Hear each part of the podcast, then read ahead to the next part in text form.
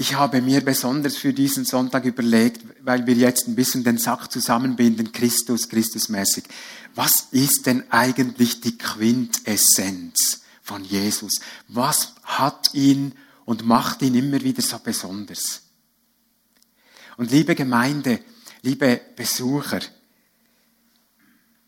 etwas vom Verrücktesten, ich meine es wirklich so, etwas vom Verrücktesten bei, bei ihm ist doch das, dass dieser Gott, der Ewige, er, er war immer und er wird immer sein. Ich meine, das sprengt schon alles, oder? Dass dieser Ewige und auch dieser Unsichtbare, also wer von uns hat Gott schon gesehen? Auch in vieler Art, auch dieser unnahbare Gott. Und der, der an der Erdachse nur einen Zehntelsmillimeter schieben müsste. Und unsere Schneekanonen, die würden schon im September eingeschneit und überschneit und man könnte sie beiseite nehmen. Wisst, was ich meine? Hm? Dass dieser Gott Mensch wurde, zu uns kam so, er kam nackt. Immer noch derselbe, der Ewige. Er kam nackt.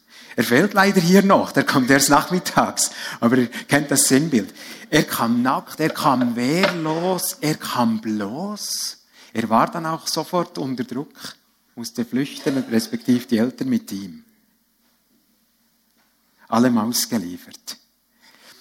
Also das können wir Gott nicht nachmachen, ne, wenn Christusmäßig. Wir fragen uns ja immer, wir wollen Jesus nachmachen, Gott nachmachen. Das können wir, müssen wir nicht. Aber ich finde, das ist verrückt. Ich meine damit natürlich großartig. Aber ein bisschen unfassbar eigentlich. Und das Zweite, dieser Besucher Gottes, er entäußerte sich, dieser Besucher Gottes mit etwa 33-jährig ließ sich freiwillig kreuzigen. Historisch tiptop bezeugt, auch außerhalb der Bibel, viele wissen das, in Jerusalem, auf dem Hügel Golgatha, vor vielen schaulustigen, gröhlenden Leuten. Gekreuzigt, damit wir gerettet werden. Und ich habe weiter nachgedacht und mir ist etwas aufgefallen, wenn ich über all die Jesus-Begegnungen die wir in den Evangelien haben, nachdenken. Und da ist mir etwas aufgefallen. Es gab da ein paar sehr laute, wilde Begegnungen, vor allem mit den Pharisäern. Und die haben sich nicht so wohl gefühlt in seiner Nähe. Aber eigentlich alle anderen haben sich sehr wohl gefühlt, haben sich angezogen gefühlt von diesem Jesus, von dieser Jesus-Gegenwart. Angefangen bei, bei den Kindern, bei den Müttern, dann auch römische Leute, syrische Leute, Zöllner, Bettler, Prostituierte, prominente Vorsteher auch, Leprakranke, die Blutflüssige, sie war deshalb völlig, völlig ausgegrenzt. Auch die verpönten Samariter. Ich habe so gedacht, rund um den Thuner Bahnhof, oder gibt es zahlreiche Leute, die passen nicht so ganz in unser Schema.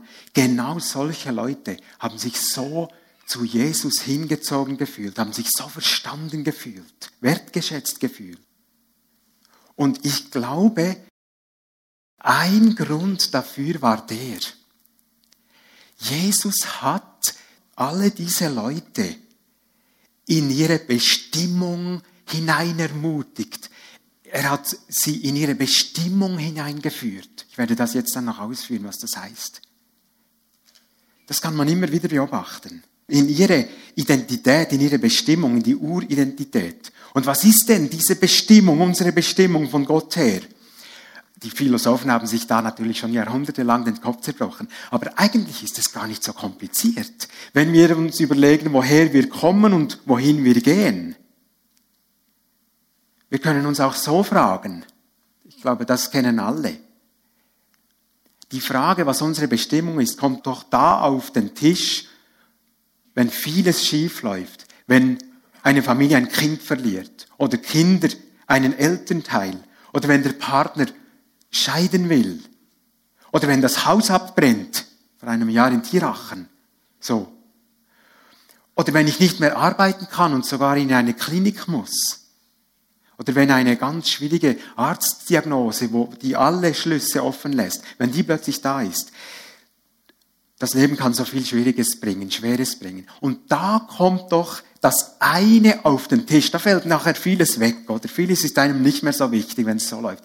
Aber da kommt das Wesentliche auf den Tisch. Ich erinnere mich, als ich 21 war und gerade neu mit dem Schulgeben angefangen habe, bin ich zum ersten Mal ausgezogen und alleine gewohnt. Und das ist ja ein bisschen ein Schritt, oder? Einige hier sind vielleicht auch gerade da drin. Und dann hatte ich eine, wirklich eine anspruchsvolle Schulstelle, ein Teilpensum. Damals war Lehrerüberfluss. Man hat alles genommen, was man bekommen hat. Und ich hatte eine volle Stelle an sieben verschiedenen Klassen. Auch neun Klässler, 17-Jährige, ich war 21. Es war wirklich happig. Und in diesen Wochen ist noch eine Freundschaftsbeziehung zerbrochen. Und da, in, in solchen Momenten, da wird einfach, da kommt einfach das Wesentliche ins Herz. Ich weiß, ich hatte noch keine Beziehung mit Christus, aber ich habe gebetet, ich habe gelernt zu beten. Ich, ich, es hat mich zu Gott gezogen. Im Heidelberger Katechismus, das ist so eine Art äh, Unterweisungslehre in Frageform. Wer kennt das noch? Wer, wer musste da noch auswendig lernen? Einige unter uns. He? Und die erste Frage dort, die lautet, was ist dein einziger Trost im Leben und im Sterben? Und dann die Antwort in diesem Büchlein, dass ich mit Leib und Seele im Leben und im Sterben nicht mir, sondern meinem getreuen Heiland Jesus Christus gehöre. Das hat übrigens Paul Henny oft zitiert. Er hat das auch auswendig gekannt. Was für eine kostbare Lebensgrundlage. Und das ist unsere Bestimmung. Das drückt sie hervorragend aus.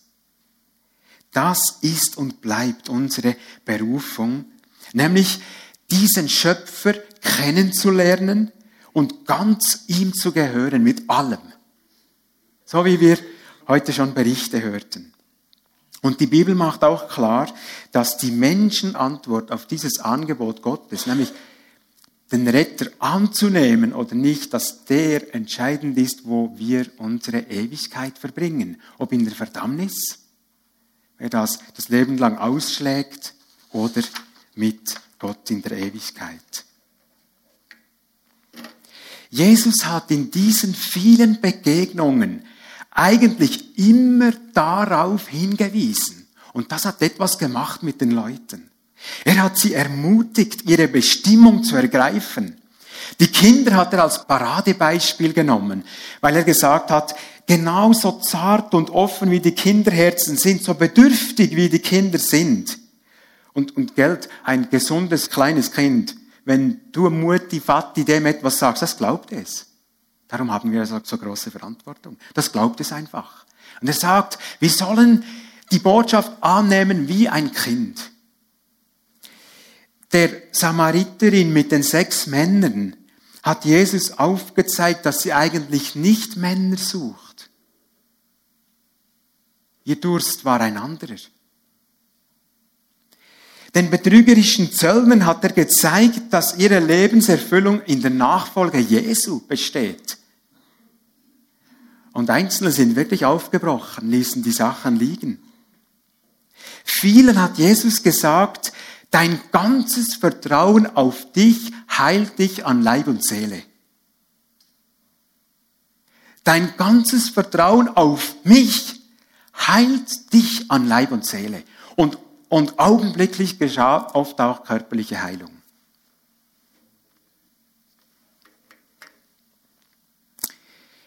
Jesus hat Menschen in ihre sie sättigende, erfüllende, befriedigende Bestimmung geführt. Darum, das ist das, das heutige Thema.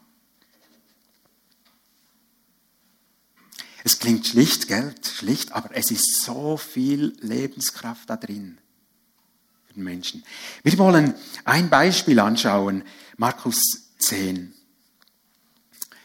Als Jesus sich wieder auf den Weg machte, kam ein Mann angelaufen, warf sich vor ihm auf die Knie und fragte, guter Meister, was muss ich tun, um das ewige Leben zu bekommen? Warum nennst du mich gut? entgegnete Jesus. Gut ist nur Gott, sonst niemand. Du kennst doch die Gebote. Du sollst keinen Mord begehen, du sollst nicht die Ehe brechen, du sollst nicht stehlen, du sollst keine falschen Aussagen machen, du sollst niemand um das Seine bringen, ehre deinen Vater und deine Mutter. Meister, erwiderte der Mann, alle diese Gebote habe ich von Jugend an befolgt. Jesus sah ihn voller Liebe an. Er sagte zu ihm, eines fehlt dir noch. Geh, verkaufe alles, was du hast und gib den erlösten Armen und du wirst einen Schatz im Himmel haben. Und dann komm und folge mir nach. Der Mann war tief betroffen, wenn wundert's, als er das hörte und ging traurig weg denn er hatte ein großes Vermögen. Der fromme Mann kommt nicht zur Ruhe. Bei dieser Geschichte gibt es ein paar Auffälligkeiten zu Beginn. Auch wenn wir jetzt Juden wären, würden uns Dinge auffallen. Da kommt ein Vorsteher, im Lukas 18 ist dieselbe Geschichte beschrieben, da heißt es, ein führender Mann. Und er läuft herbei, er eilt herbei. Jüdische Männer springen nicht, laufen nicht, die marschieren. Und dann wirft er sich auf die Knie vor Jesus hin. Man weiß nicht, hat er ihn einfach noch, eben ging Jesus zur nächsten Station und er will, wollte ihn unbedingt noch, noch aufhalten, noch etwas mit ihm, mit ihm reden oder so. Kennen wir ja vielleicht selber auch. Auf alle Fälle, er wirft sich vor ihm hin. Aber auch das, es kommt nur viermal im Neuen Testament vor, dass sich Leute, dass Leute auf die Knie gingen. Es ist sehr auffällig. Und auch diese für uns vielleicht schon fast heuchlerisch klingende Anrede, guter Meister, so haben die Juden auch Rabbis, angesehene Rabbis, nicht angesprochen. Und entsprechend war ja die Reaktion von Jesus, was nennst du mich gut? Gut ist Gott allein. Und schließlich auffällig, wohlverstanden, ein jüdischer Vorsteher fragt, was muss ich tun, damit ich ewiges Leben habe? Warum weiß er das nicht?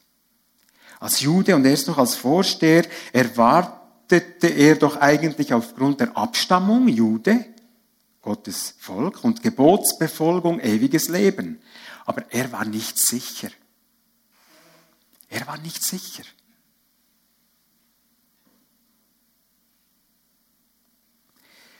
Und die Frage ist eben auch auffällig, die er stellt. Er sagt, was muss ich tun? Was muss ich erledigen? Dass ich das Ticket habe. Das lässt schon ein bisschen tiefer blicken, wie er sich das vorgestellt hat.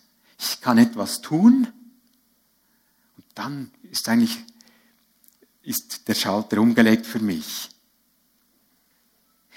Er ist auf jeden Fall unsicher. Was hätten wir von Jesus als Antwort erwartet? Und vor allem, ein anderer Mann bei Nacht kam mit ganz ähnlicher Frage. Er hat zwar die Frage nicht direkt gestellt, aber durch die Blume hat er fast dasselbe gefragt. Nikodemus. Und Nikodemus hat doch Jesus etwas ganz anderes gesagt. Er hat ihm die die Wiedergeburt erklärt und gesagt, das ist nötig, ohne das kann kein Mensch das Reich Gottes sehen. Und hier, was sagt er dem? Ja, du kennst ja die Gebote, mach weiter. Will er ihn noch bestärken? Ja, mach einfach weiter, es kommt gut. Ich glaube, Jesus, der Herzenskenner, er durchschaut ihn. Und er, ich, ich denke, er provoziert eine, eine Entwicklung, eine, eine neue Antwort oder Frage von diesem, von diesem Mann. Und der Mann sagt, ich halte alle Gebote seit Jugend. Es ist eine spezielle Geschichte. Ich glaube, er meint es ganz ernst, ganz aufrichtig, die Antwort. Aber er lügt. Die Bibel sagt, kein Mensch kann die, die Gebote halten und er übertritt ein Gebot. Wisst ihr welches? Klar welches, oder? Wir kennen ja die Fortsetzung. Er übertritt das Gebot, du sollst keine anderen Götter neben mir haben.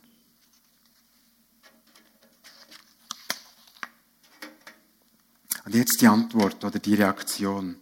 Das ist uns sicher schon aufgefallen. Die ist radikal, die ist krass. So radikal, aber Jesus will ihn in seine Bestimmung führen. Jesus wird nicht ärgerlich. Er sagt auch nicht, ähm, du bist ein Lügner oder du bist überheblich. Oder wer, wer meinst du eigentlich, dass du bist, wenn du sagst, du kannst das alles halten? Es heißt, Jesus sah ihn voller Liebe an. Da wollen wir ein bisschen stehen bleiben. Diesen Blick von Jesus hätte ich miterleben wollen.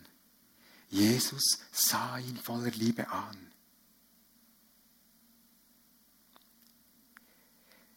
Bertie Scheidegger hat genau von dieser Sicht gesprochen. Das ist Jesus Sicht und damit auch Gottes Sicht in jedem Moment über den Menschen, über dem Menschen, dem Einzelnen, über uns. Egal, ob wir in demütiger oder hochmütiger Herzenshaltung unterwegs sind, ob mit versöhntem Herzen oder ob heute Morgen, ob wir heute Morgen gemein waren, lieblos, ob wir letzte Woche irgendwen betrogen haben, geschummelt haben, ob wir im Herzen Ehebruch begangen haben oder sogar real. Es würde dasselbe gelten. Jesus sah ihn voller Liebe an. Und ich glaube, dieser Blick war auch ein Werben um diesen Mann. Ein unheimliches Werben um diesen Mann. Ein Kämpfen um diesen Mann. Denn er fährt weiter, Jesus, und sagt, eines fehlt dir. Du bist nicht gerettet, Mann. Eines fehlt dir. Du bist ein Verdammter. Eines steht dir dazwischen. Darum stellst du die Frage. Luther hat in einem seiner Bücher eine Randnotiz gemacht zu diesem eines fehlt dir, die, die lautet so. Es fehlt dir eben mit dem einen alles noch, nämlich die Hauptsache. So treffend ausgedrückt. Mit diesem einen fehlt dir genau alles. Jesus sagt, dein unruhiges Herz kommt daher, dass etwas dazwischen ist und darum musst du einen radikalen Schnitt machen. Und merken wir wieder, die Antwort ist derart krass von Jesus, weil er, weil er weiß, dieser Mann lebt nicht in seiner Bestimmung. Er lebt sie nur 95 Prozent. Und diese 5 Prozent trennen ihn von Gott. Er ist nicht durch. Er sagt, du lebst 98 Prozent fromm, aber im Geldfragen lässt du dir nichts sagen. Du lebst nicht in deiner Berufung. Denn deine Berufung und aller Menschen Berufung ist, ganz mit Gott zu leben. Ich habe mich gefragt und ich möchte uns fragen, erledigen wir christliche, gute, fromme Dinge und daneben haben wir unsere ganz privaten Dinge wo wir hoffen, es fragt niemand und vor allem auch nicht Gott.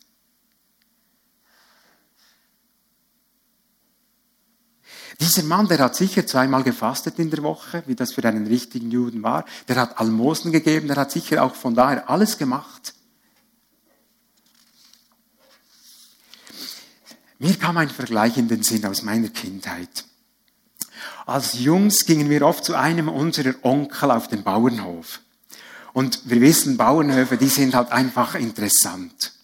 Schon nur die verschiedenen Gebäude und die verschiedenen Räume.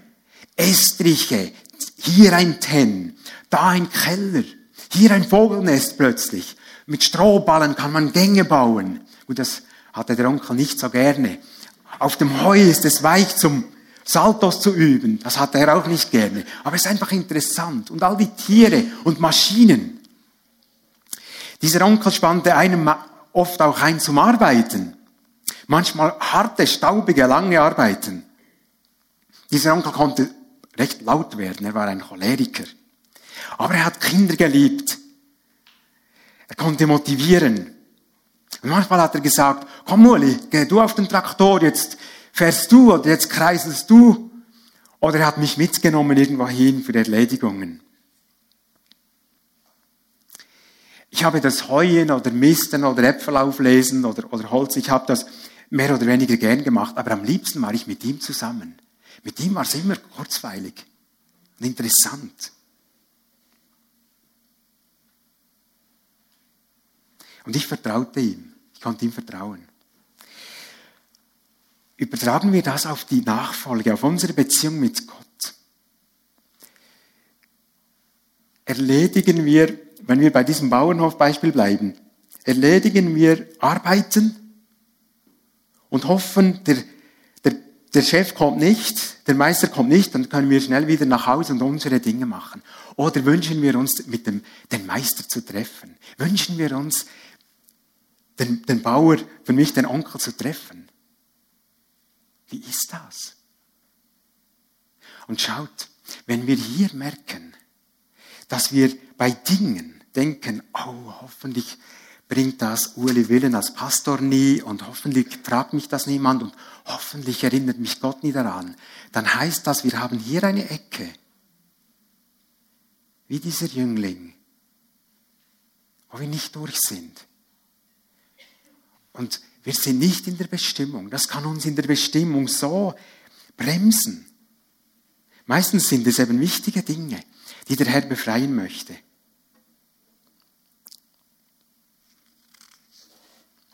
Und wenn du merkst, du kennst solche Themen, solche Dinge, dann frage dich, warum willst du den Herrn darin nicht treffen? Warum willst du ihn nicht mitreden lassen dort? Und Natürlich kann es sein, ähm, kann es das Fleisch sein, ich will selber und so, oder, oder äh, du weißt, das ist eigentlich Sünde, ist nicht in Ordnung, aber es kann auch ein falsches Bild sein vom Meister. Und ich fände, das wäre fast das Schlimmste. Wenn wir das Bild haben, ich darf nur kommen, wenn alles stimmt. Und es ist gerade umgekehrt. Ich glaube, mein Onkel hat es auch genossen, wenn wir zusammen waren. Wenn wir zusammen waren. Ich habe es auf jeden Fall genossen, wenn wir zusammen waren. Und die Arbeit, ja, war auch wichtig zu verrichten. Aber das Zusammensein mit dem Herrn, das sucht der Herr in allererster Linie. Und ein Kind, ein Kind denkt eben nicht zuerst, war diese Woche in Ordnung vor dem Herrn, war so, so, so. Es freut sich einfach, wenn Papa und Mama kommen, normalerweise. Springt ihnen um den Hals. Da können wir wirklich lernen. Geht jetzt aber nicht nach Hause und verkauft das ganze Gut, ohne eurer Frau oder eurem Mann und der Familie das mitzuteilen, Geld. Und ähm, könnt, mal, könnt mal überlegen, wenn Jesus das euch sagen würde, puh, zum Teil wäre das viel, hä? viel zu verkaufen oder viel wegzugeben. Er hat ihm gesagt, alles. Überlegt ihr mal, was das hieße für euren Haushalt schon nur. Verkauft alles. Dann seid ihr frei. Nein, ähm, wenn der Herr spricht, und gerade wenn es um große Dinge geht, große Veränderungen, sind Ratgeber ganz, ganz wichtig. Bitte hören wir auf gute ähm, Ratgeber, die Christus kennen. Machen wir nicht von uns aus, ähm, ja, sag's so Berndeutsch, Blödsinn, wo wir denken, oh, jetzt, das. Und dann muss die ganze Familie oder wer nicht weiß, was, muss, muss dann darunter leiden über Jahre, das gibt's also ein, ein, ein Glaubensschritt gemacht wurde, aber der war nicht, war nicht reif. Aber fragen wir uns, lassen wir uns das Leben umstellen? Lassen wir uns eine Woche, unsere Woche, Wochen laufen oft ein bisschen ähnlich ab, oder? Lassen wir uns die umstellen vom Herrn, wenn wir merken. Übrigens, manchmal spricht der Herr auch durch Leute zu uns. He? Denken wir nicht, nur der Herr kann zu mir sprechen. Lassen wir uns reinreden. Evelyn hat um diesen Platz gefragt für diesen Afghanen. Wie kam das an unser Herz? war die Sache schon klar, kommt nicht in Frage. Kann ja gute Gründe geben, dass, dass wir sagen, es geht nicht, kommt nicht in Frage. Aber ist so die Grundhaltung, ja, ich will es mit dem Herrn anschauen. Oder vielleicht kommt mir wirklich jemand in den Sinn. Stellt euch vor, ihr hättet einen 18-Jährigen irgendwo und ihr wüsstet nicht, wo er wäre. Und wie würdet, würden wir, ich sage es zu mir auch, wie würden wir diese Familie verehren, wenn wir plötzlich vernehmen, der hat den aufgenommen. Er wurde gerade 18 und die Familie hat den aufgenommen. Wie würden wir froh sein? Wie ist das? Spricht der Herr in unser Leben und wir prüfen es? Oder haben wir einfach unsere Schablone gemacht? Wir sind jetzt 40. Jetzt läuft's. 50. Ich sag's, ich will's zu mir auch immer wieder sagen. Liebe Gemeinde, ich will lebendig bleiben für den Herrn. Ist spannend. Und wenn es dieses eine gibt, das wir dem Herrn nicht hingeben, vielleicht auch das, was Mirai sagte, dass sie sagt, ich kann einfach nicht bekennen. Ich kann einfach den Glauben nicht bekennen vor Menschen. Gib das Jesus hin. Vielleicht ist das Problem, dass wir zu stolz sind, dass wir das Gesicht nicht verlieren können. Gib das Jesus hin. Man kann noch anders fragen. Ich habe diese Folie Anfang Jahr auch euch gezeigt. Darf Jesus in jedes Zimmer meiner, meines Lebenshauses?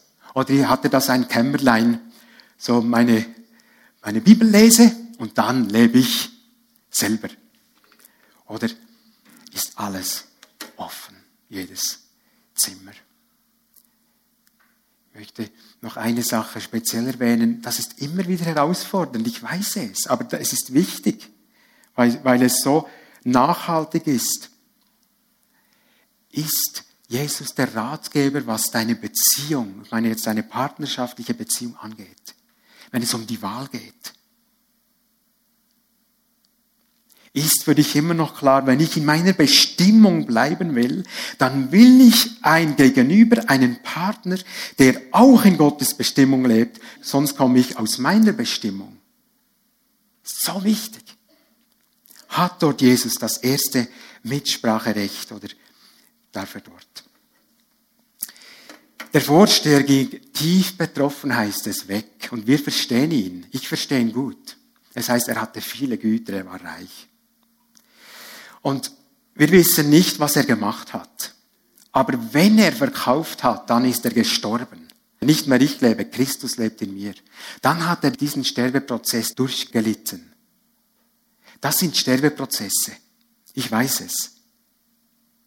Aber denken wir an den Anfang zurück. Unser Urplatz, unser bester Platz, dort, wo wir wohl sind. Ich, ich, ähm, ich weiß das wirklich und ich proklamiere das. In unserer Bestimmung sind wir am wohlsten. Das heißt nicht, dass das einfach ist, aber wir sind am wohlsten. Dort passt es mit dem Herrn. Wenn wir dort, dorthin unterwegs sein wollen, dann heißt es manchmal sterben und die Dinge öffnen. Hier liegt das spannendste Leben. Ich, und ich, ich, ich möchte das noch viel mehr entdecken und wir, wir miteinander. Lasst uns hier weitergehen. Lasst uns hier weitergehen. Und jetzt zum Schluss etwas Fantastisches. Wisst ihr was? Es ist unsere Aufgabe, andere in diese Bestimmung hineinzuführen. Wir sollen Menschen in die Bestimmung Gottes führen. Kürzlich war ich in einem Restaurant und dann ging es um, um Herausgeld und da war ein Fünflieber und dann habe ich der Frau kurz erklärt, was wir auf dem Rand des Fünfliebers haben und schnell waren, waren wir bei Gott und Abraham und dass er vorsorgt. Und ich habe gemerkt, sie, sie hatte ein offenes, offenes Herz. Und dann habe ich innerlich gebetet, was soll ich jetzt von Gott her in dieses Leben sprechen? Dies, dieser einen Möglichkeit. Was möchte jetzt Gott dieser Frau sagen an Bestimmung? Denn auch für sie gilt, wenn sie ihre Bestimmung findet, wird sie das Leben finden. Und dann habe ich ihr gesagt, ich bin überzeugt, dass der, der sie gemacht hat, sie enorm liebt und gute Pläne hat für ihr Leben. Und dann hat sie plötzlich von Joyce Meyer etwas gesagt.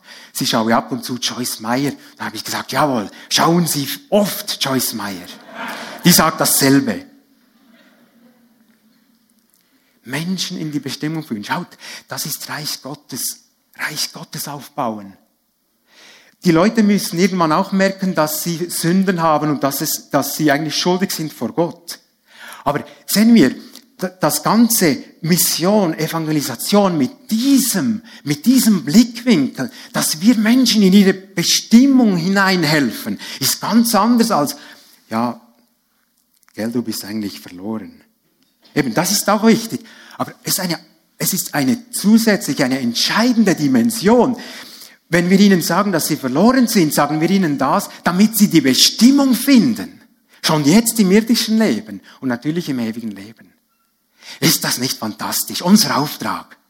Und damit sind wir eigentlich beim nächsten Leitwort für, nächstes Jahr, aber das verrate ich jetzt noch nicht. Hängt natürlich ganz mit Christus zusammen. Ich es fantastisch, unser Auftrag.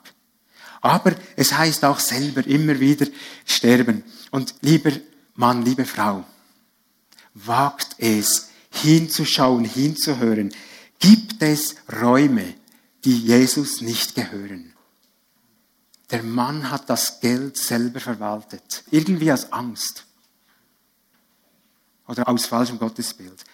Und wenn du solche Räume findest bei dir oder solchen Raum, dann bitte, triff heute die Entscheidung, Türe auf, Jesus, komm in dieses Zimmer. Du bist mein erster Ratgeber da drin. Ab heute. Ab heute, jetzt, 11 Uhr, an diesem 18. Dezember. Und wenn ihr einen solchen Entscheid trefft, sagt es dem Herrn im Gebet. Und wenn ihr nichts findet und wirklich sagen könnt, Herr, da bin ich. Du weißt es. Freue dich und bete ihn an und danke ihm. Amen. Und jetzt bitte ich noch um ein Sagen die Gnade unseres Herrn Jesus Christus und die Liebe des Vaters und die Gemeinschaft des Heiligen Geistes sei und bleibe mit uns allen. Amen.